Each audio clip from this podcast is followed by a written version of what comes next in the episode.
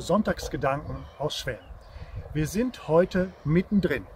Geografisch befinden wir uns nämlich ungefähr in der Mitte der Nordregion unserer Kirchengemeinde. Hier feiern wir diesen Gottesdienst im Namen des Vaters und des Sohnes und des Heiligen Geistes. Amen. Ich lese aus Psalm 104. Lobe den Herrn meine Seele. Herr mein Gott, du bist sehr groß. In Hoheit und Pracht bist du gekleidet. Licht ist dein Kleid, das du anhast. Du breitest den Himmel aus wie ein Zelt der du das Erdreich gegründet hast auf festem Boden, dass es nicht wankt immer und ewiglich. Du tränkst die Berge von oben her. Du machst das Land voll Früchte, die du schaffest. Du lässest Gras wachsen für das Vieh und Saat zu Nutz den Menschen, dass du Brot aus der Erde hervorbringst, dass der Wein erfreue des Menschen Herz und sein Antlitz glänze vom Öl und das Brot des Menschen Herzstärke. Herr, wir sind deine Werke so groß und viel. Du hast sie alle weise geordnet, und die Erde ist voll deiner Güter. Da ist das Meer, das so groß und weit ist. Da wimmelt's ohne Zahl, große und kleine Tiere. Dort ziehen Schiffe dahin.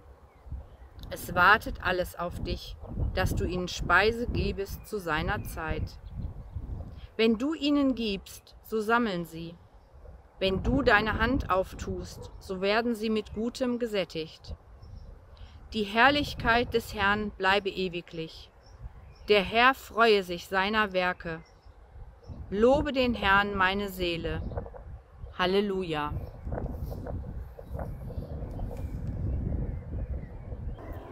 Ich möchte beten. Gott, wir preisen dich für die ganze Schöpfung das Werk deiner Hände, die Wärme der Sonne, die Lebenskraft des Wassers, die Fruchtbarkeit der Erde, die Schätze der Tiefe, das Glück der Menschen.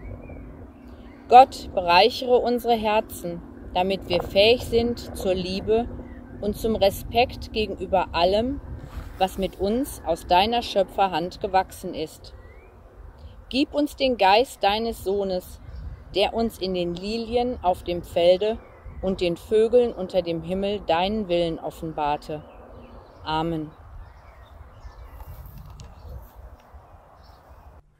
Geh aus, mein Herz, und suche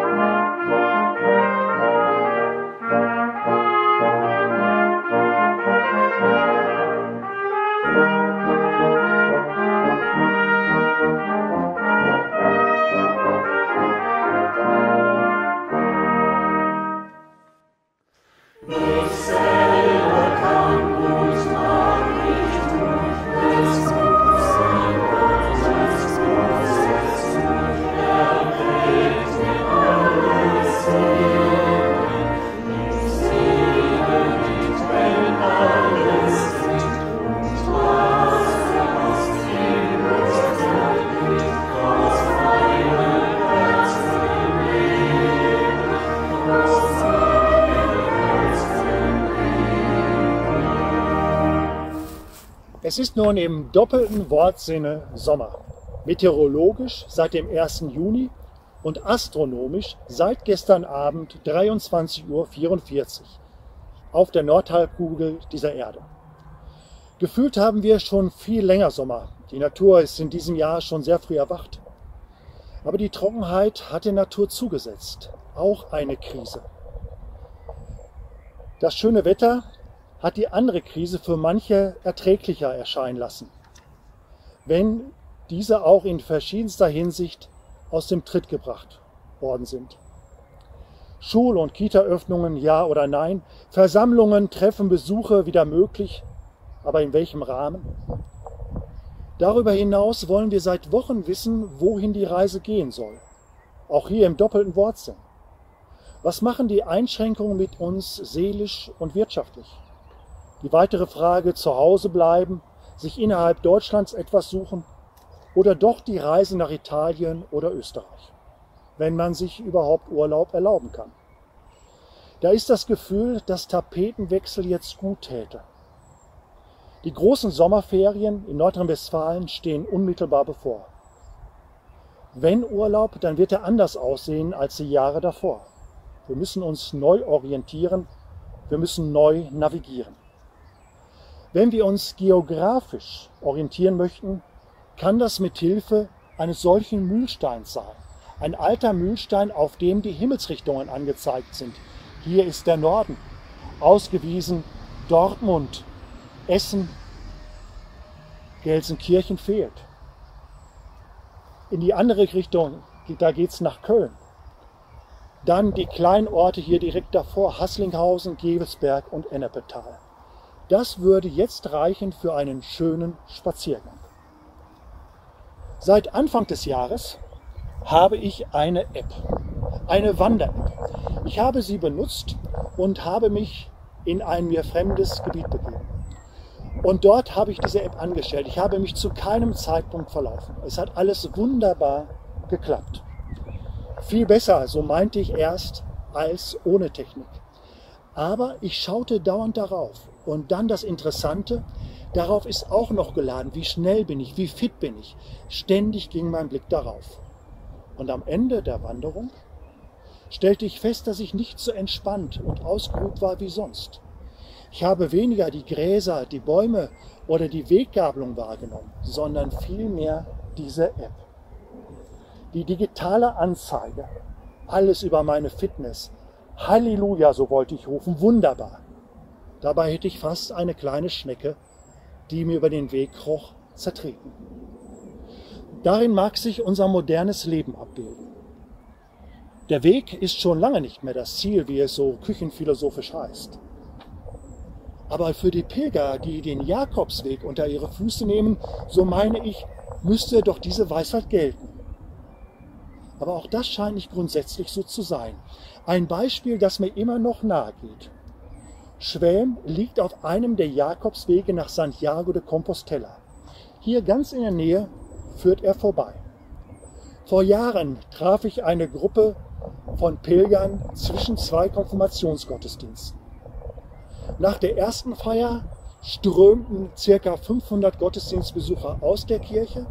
Währenddessen versuchten die acht mit Rucksack und Regenkrebs bewehrten Pilger in die Kirche zu kommen. Dann standen des Weiteren draußen 500 Gäste für den nächsten Gottesdienst.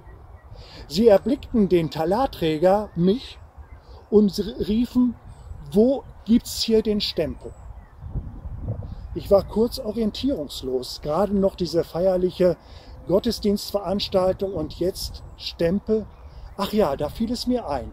Sie meinten den Stempel, der dazu dient, ihre Wanderung zu dokumentieren. Seit ein paar Monaten erst war Schwelm in diesen Pilgerkalender aufgenommen worden. Ich lud sie ein, einfach dem nächsten Gottesdienst beizuwohnen. Ich würde mich dann sofort um den Stempel kümmern. Nein, nein, so erwiderten sie, wir müssen gegen Mittag in Beinburg sein. Keine Zeit. Aha, so dachte ich mir, keine Zeit. Sie hatten ein Ziel vor Augen, Gott auf den Pilgern zu begegnen und dann keine Zeit für einen Gottesdienst? Unser Küster übrigens erzählt heute immer noch Ähnliches, was ihm widerfährt, wenn er Pilgergruppen begegnet. Meine Begebenheit ist circa zehn Jahre her. Aber noch sind Menschen unterwegs, um von Ort zu Ort zu eilen, um sich zu suchen oder vielleicht sogar Gott zu finden. Ich stelle mir die Frage, was navigiert uns eigentlich? Was bedeutet mir Urlaub? Was erwarte ich? Wohin geht die Reise? Mein Blick geht jetzt zurück auf circa 2500 Jahre vor dem Heute. Herr, wie sind deine Werke so groß und so viel, hörten wir gerade im 104. Psalm. Er ist durchzogen von der Schönheit und sinnvollen Ordnung der Welt. Sie bezieht sich auf die große Weisheit des Schöpfers. Bewusst wahrnehmen, Gott selbst in den Mittelpunkt stellen. Das ist ein ganz einfacher Kompass, ein alter und ein neuer Weg. Biblische Geschichten sind Erfahrungen von Menschen mit ihrem Gott. Pilgern wäre so ein Gehen mit Gott zu mir. Für den Urlaub könnte das bedeuten, Stille auszuhalten und nicht ein Urlaubsevent an das andere zu heften. Machen wir im Urlaub die Augen auf. Entdecken wir die Schönheit der Natur, das, den Geschmack des Essens, die interessanten Gesichter fremder Menschen. Halten wir Herz und Sinne offen für all das, was uns begegnet. Wenn wir uns an den Blumen am Rand der Straße freuen und den fremden Menschen auch in unserem Land voller Interesse und Sympathie begegnen. Lassen wir uns in diesem Sinne navigieren von dem, was Gott in uns angelegt hat. Dann ist Pilgern bewusstes Wandern durch die Zeit. Das heißt, mich und andere achtend wahrnehmen. Ja, wir sind alle verschieden, wie diese unterschiedlichen Muscheln. außen rau, mit Rillen, auch etwas versteinert und verhärtet, manchmal so, wie es in unseren Seelen auch zugeht. Vielleicht waren da Enttäuschungen und schmerzhafte Erinnerungen. Oder nehmen wir zur weiteren Veranschaulichung diese Jakobsmuschel. Sie wird posthum dem Apostel Jakobus zugedacht. Er war der Schutzpatron der Pilger. Auf der Innenseite gibt es eine geschützte Vertiefung, das Herzstück der Muschel. Dort ist Platz für alles, was uns wichtig ist, was uns im Leben gut getan hat und was uns immer noch gut tut. Schöne Erinnerungen, Freundlichkeit, die erfahren haben, Liebe, die wir erleben durften. Das alles hat seinen ganz besonderen Platz behüten all das wie eine Perle. Und davon zehren wir letztendlich in unserem Leben. Wir sind angewiesen auf die Achtung, die uns die Menschen entgegenbringen. Wir sind angewiesen auf die Freundlichkeit, auf Zuneigung und Freundschaft. Wir sind angewiesen auf Mitmenschen. Wir sollten offen und empfangsbereit sein, wie diese Muschel. Gott hat alles wunderbar geordnet. Er beschenkt uns, wenn wir unser Gefäß, unser Seelengefäß ihm entgegenhalten. Amen. Und der Friede Gottes, welcher höher ist als unsere Vernunft, bewahre unsere Herzen und Sinne auf Jesus Christus zu. Amen.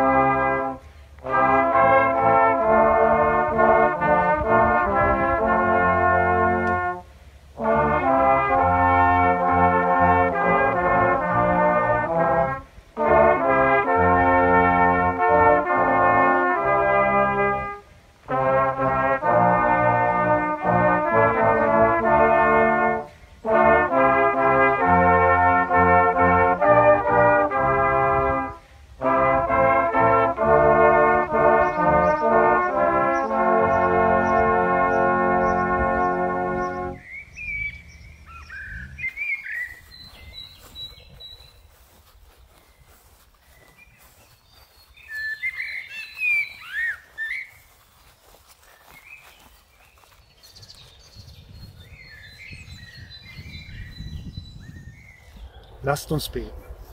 Vater unser im Himmel, geheiligt werde dein Name, dein Reich komme, dein Wille geschehe, wie im Himmel, so auf Erden. Unser tägliches Brot gib uns heute und vergib uns unsere Schuld, wie auch wir vergeben unseren Schuldigern. Und führe uns nicht in Versuchung, sondern erlöse uns von dem Bösen. Denn dein ist das Reich und die Kraft und die Herrlichkeit in Ewigkeit. Amen.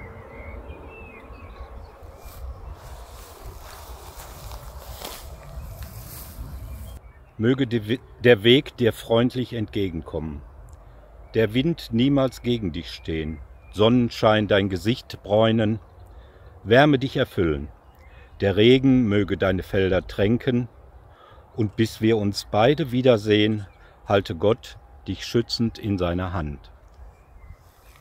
Der Herr segne dich und behüte dich. Der Herr lasse leuchten sein Angesicht und sei dir gnädig. Der Herr erhebe sein Angesicht auf dich und schenke dir Frieden. Amen.